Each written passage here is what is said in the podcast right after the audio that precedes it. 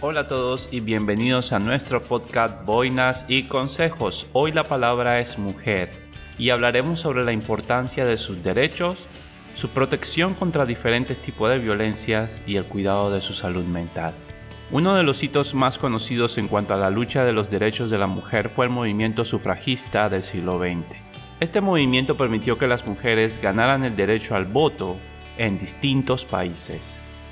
Una provisión que a la mayoría el día de hoy nos parecería impensable, pero nos recuerda que como sociedad siempre hay desigualdades injustas que se nos escapan. Desde entonces, también ha habido muchos avances en cuanto a la igualdad en el lugar de trabajo y el acceso a la educación. Las mujeres ahora tienen más oportunidades que nunca para alcanzar sus metas y sueños. Pero aún hay mucho trabajo que realizar y en ciertos países la igualdad de oportunidades para la mujer son muy limitadas. Cuando esto ocurre, toda la sociedad se perjudica, tanto hombres, mujeres y niños. Las mujeres son tan inteligentes, capaces y conscientes que los hombres, y maximizar sus aportes tiene implicaciones mayormente buenas para nuestras sociedades modernas. En cuanto a la violencia contra las mujeres, lastimosamente sigue siendo un problema grave en todo el mundo.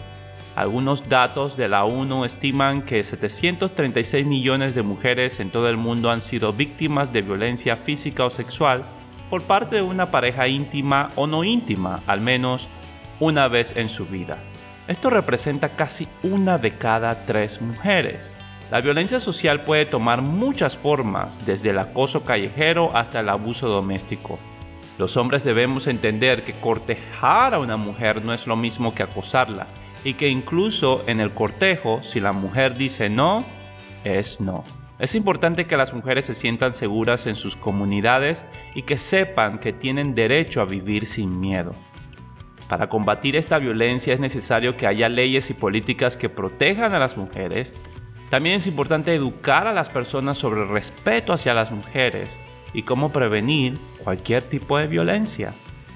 Si la policía no está pendiente, es una responsabilidad de toda la comunidad dar la voz de alerta ante individuos con comportamientos antisociales que son una amenaza para las jovencitas, las niñas y las mujeres de nuestra comunidad, incluso si es un familiar. Además de la violencia física, también es importante hablar sobre la salud mental. Las mujeres pueden enfrentar una gran cantidad de estrés y presión en sus vidas diarias. Esto puede afectar su bienestar emocional y mental. Mucho se ha hablado que gran parte de la felicidad de nuestras familias, que son la base de la sociedad, se debe a la salud mental de la mujer o la mamá de ese hogar.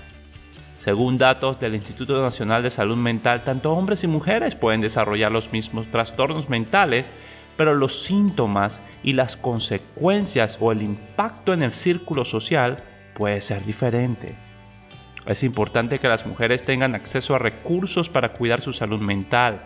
Esto puede incluir terapias, grupos de apoyo, iglesias o simplemente tener a alguien con quien hablar. Además, si eres mujer y estás pasando por encrucijadas emocionales difíciles en tu vida, aquí hay algunos consejos que te quiero brindar. Sobre todo, evita el alcohol. Eso solo incrementará tus problemas. También trata de practicar la empatía y encontrar una visión positiva de la vida. Ciertamente es difícil si no puedes salir del ambiente tóxico donde te encuentras, pero si puedes organizar al menos un lugar dentro de ese ambiente para encontrar paz, hazlo.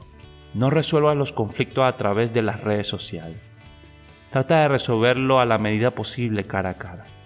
En una conversación, centra tu atención en igual proporción hacia las personas involucradas y no solo hacia ti.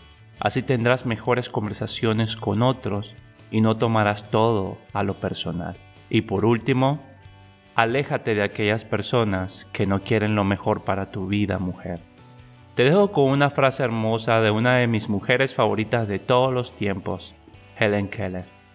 La vista es una función del ojo, pero la visión es una función de la mente.